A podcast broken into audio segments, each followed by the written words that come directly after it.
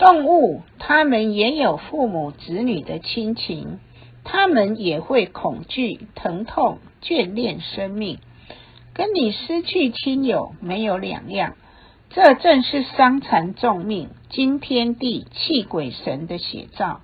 所以要尽物之性，发露仁慈的爱心，就是天下至诚。尽其性，再尽人之性，再下来要尽物之性。你把你的爱心给天下善男信女之外，还要给天下众生。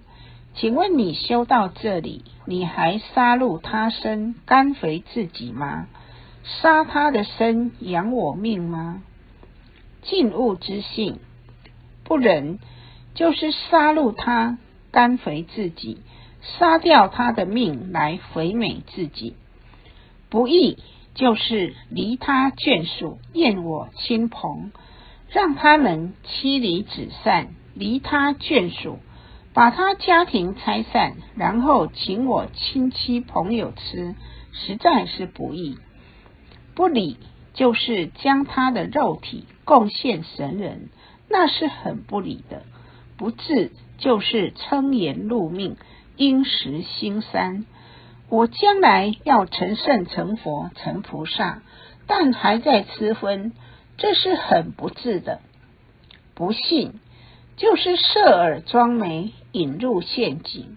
要进物之性，还没有亲口的，赶快亲口，不要跟众生结冤。因果报应是很可怕的。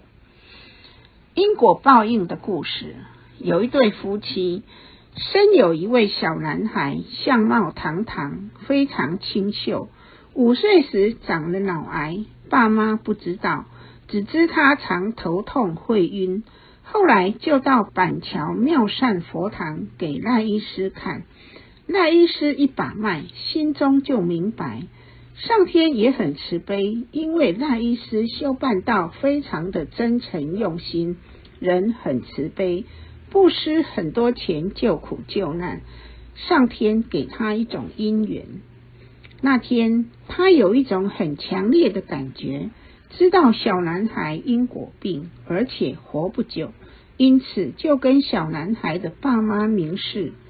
果然两个月后，小男孩就死了。做父母的当然很伤心。结果一个月后，板桥开法会。恩师灵谈说一个因果故事，也让也借机会提醒大家更明白因果。原来这个小男孩前一辈子是一个师傅，是庙里的住持，累世修来，相貌堂堂。几百年前，当地有户人家有一位妈妈病得很严重，脑部长东西，而家里很穷。没有办法医治好，可是这对兄妹只有十岁及八岁左右，到处帮妈妈找医师，请人找草药都没有效。后来孩子天天哭，哭得令人心酸而不忍。有天有人经过这个地方，看他妈妈的病，说。你们这么孝顺，我知道你妈妈的病症，要找一条活鱼，重量要十公斤以上，把她的脑浆拿来捣药，那你妈妈的病还可能治好。孩子一听就磕头感恩，觉得有一线希望。找了半个月，就有人告诉他们，有人抓到一条好大的鱼在庙那里。正准备放生，你们去求庙里的师傅。师傅听了不肯。出家人慈悲为怀，而且剃度了要守五戒。第一戒杀，因为一条命很可贵，所以师傅如如不动，不答应。可是这对兄妹就跪下来给师傅磕头，一面哭说：“师傅你不答应，他们就不起来。”结果，师傅被孩子的孝心感动，说：“拿去吧。”师傅因一时的糊涂，没想到出家人因果律中的戒杀，这条鱼救活了小孩的妈妈，可是师傅却造下欠一条命的因果。这件事的因缘果报，在此世共业成熟了。开口请求师傅的有罪，吃的有罪，决定做的也有罪。这个小男孩就是庙里的住持，这辈子业报必须承担。他没有欠很多，故不必活那么久。所以有时候夭折不见得不好，因为他的业报就到此为止。那孩子的爸爸就是哥哥，妈妈就是妹妹，前辈子的兄妹，这辈子是夫妻。就这样，他们前辈子欠庙里师傅的恩，这辈子要父母来照顾他，所以因果很可怕，只是我们视不透。人若能够尽悟之性，就没有辜负了当人的本怀。我们人本来是为了一大事因缘降生于世，所以来到人间。我们现在要。明治名成必须要按照这步骤来尽其性，尽人之性，尽物之性，则可以占天地之化育；尽物之性，则可以占天地之化育。占是住的意思，化是将有变为无，欲即自无而有。天地的职责是化跟欲。什么叫做化？就是累世所染的七情六欲，也就是说，本性所无的、本性所不应该有的，要完全去掉，这就是化。天地有化跟欲，育就是说不具在今生的三纲五常伦理，要把它寻找回来。把已失去的纲常伦理、良知、良能找回来，也就是说，化去其本无。可以这么说，你本性所没有的，但你染了很多，把这些都拿掉，叫做化；把本性所具有的纲常伦理，通通找回来，叫做欲。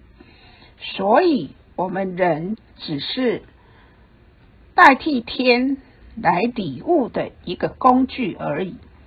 如果把它简化成这样，尽人性，尽物性，就可以占天地之化育。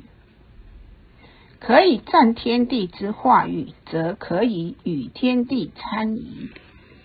天地参的意思是指人能与天地并立为三才，因天不言，地不语。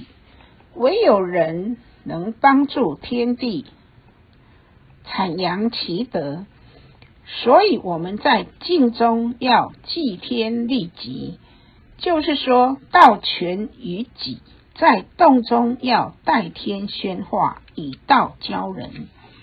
我们动静只是老母所用的工具，肉体只是工具而已，不要有我相。凡是有我相的出现，都是一种很可怕的事情。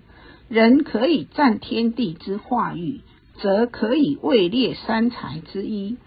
所以说，上天慈悲，大道降世，让我们求了道。诸天仙佛慈悲的教化，使我们能够明理，然后恢复自己的至诚。这样才能照天理良心去做，顺天性去做。求了道，让我们明白自己灵性之所在，而去度化众生，让别人也能尽兴，使别人也能了解自己本性之所在，以恢复其自信之光明心明，然后才能帮助万物完成其任务。如此就可以完成天地所未能完成的事物，而占天地之化育，使万物各安其位，各遂其身，功德无量。道可成天上，名留人间，与天地并列为三才。谢谢。